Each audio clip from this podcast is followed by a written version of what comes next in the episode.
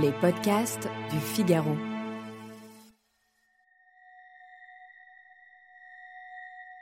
Mais il n'y avait que moi. Bien moi, moi tout seul, à côté de lui. Un Ferdinand bien véritable auquel il manquait ce qui ferait un homme, plus grand que sa simple vie, l'amour de la vie des autres. Ceci est un extrait de Voyage au bout de la nuit de Louis-Ferdinand Céline. Bonjour et bienvenue dans le Moment des mots, le podcast qui vous décrypte l'origine étonnante des mots de tous les jours. Je m'appelle Alice Develay et je suis journaliste au Figaro. Je m'appelle Dorian Grelier et je suis journaliste au Figaro. Nous sommes loin de nous en douter, mais nombre de termes français viennent de l'italien, de l'arabe, du russe et même du chinois. Aujourd'hui, nous allons vous raconter l'histoire du mot homme. Celui qui est un loup pour lui-même selon Plaute, et celui qui est à déconstruire d'après Sandrine Rousseau.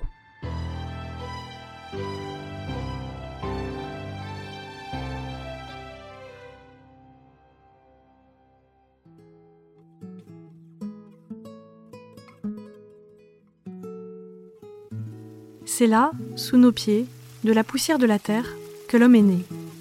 Plus précisément du latin classique homo, qui signifie littéralement né de la terre. Dès 980 en français, le mot homme qualifie l'être appartenant à l'espace animal la plus élevée, à savoir l'espèce humaine pour reprendre le sens du latin impérial. L'homme est la créature de raison qui s'oppose à la bête féroce, aux morts et aux dieux. C'est du moins ce qu'on lit dans le dictionnaire du moyen français qui précise que le terme se dit de l'un ou de l'autre sexe. Et cela malgré le fait que dès la fin du Xe siècle, on commence timidement à parler de femme pour désigner l'être humain de sexe féminin. C'est à partir de cette époque d'ailleurs qu'on dit aussi de l'homme qu'il est l'être humain de sexe masculin.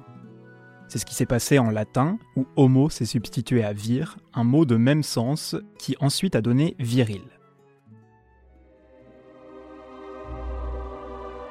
Au XIIe siècle, alors que le mariage apparaît pour la première fois comme l'un des sacrements de la religion chrétienne, à côté de l'Eucharistie, de la pénitence et du baptême, le mot homme sert à qualifier le mari, celui qui est uni à une femme par les liens du mariage. Notons cependant que l'on parle toujours d'homme au sens large du terme.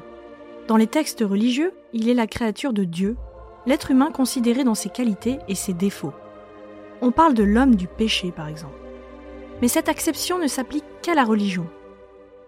En science, l'homme, avec une majuscule, est le mammifère de l'ordre des primates qui définit le genre Homo, qui comprend l'Homo habilis, l'Homo erectus et l'Homo sapiens notamment. C'est dans ce sens que vos professeurs de SVT l'employaient en parlant des premiers vestiges de l'homme ou des origines de l'homme. Mais fermons la parenthèse. Oui, car il s'agit aussi de parler de l'homme dans ce qui est aujourd'hui considéré comme une construction sociale par certains.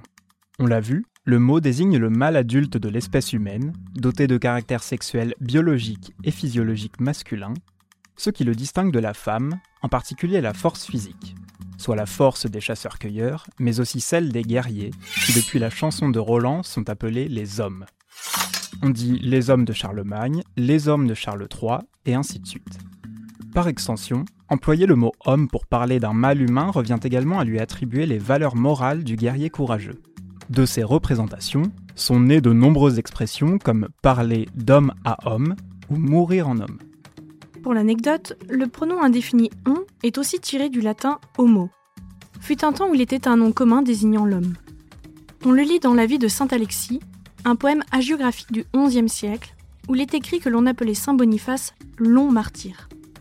Une curiosité de la langue française, comme il en existe tant d'autres, comme dans le mot femme par exemple. Mais ça, c'est une histoire dont nous vous parlerons plus tard. Merci de nous avoir écoutés. Cet épisode a été monté par Astrid Landon, à la prise de son Louis Chabin. Retrouvez tous nos podcasts sur lefigaro.fr ou sur vos plateformes d'écoute préférées. À, bientôt.